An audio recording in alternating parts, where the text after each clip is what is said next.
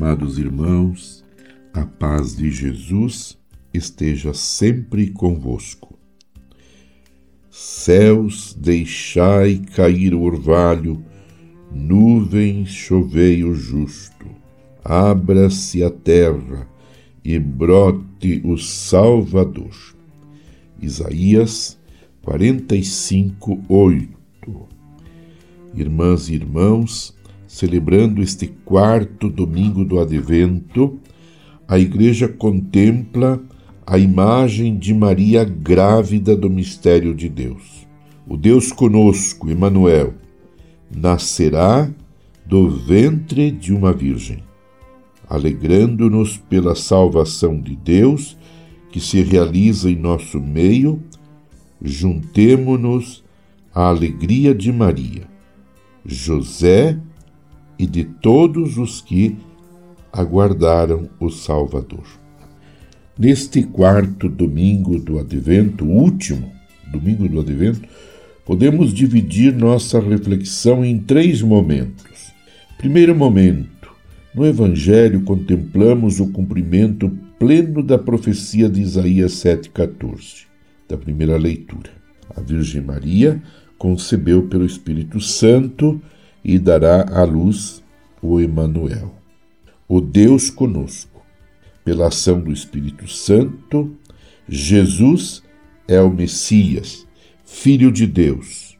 Pela inserção na linhagem davídica, por meio de José, descendente de Davi, Jesus é o Messias de Davi. Segundo, segundo momento, todo o mistério da encarnação é obviamente obra da vontade e dos desígnios divinos, mas Deus quis contar com a colaboração humana para a salvação da própria humanidade. José, o justo, cumpre silenciosamente o mandato divino. O mandado divino. A justiça de José não é aquela da lei que condenaria Maria por adultério. A justiça de José é a justiça da confiança na palavra de Deus, da dedicação em receber e cumprir a vontade dele. José tornou-se, por seu amor, obediente, modelo de discípulo fidelíssimo de Jesus que durante sua vida terrena ensinará que a verdadeira justiça é fazer a vontade do Pai. E o terceiro momento, o Evangelho de Mateus é o Evangelho do Emanuel. Desde o início, durante e no fim da narrativa, Jesus é apresentado como o Deus que veio para junto e para o meio dos seus a fim de salvá-los do pecado.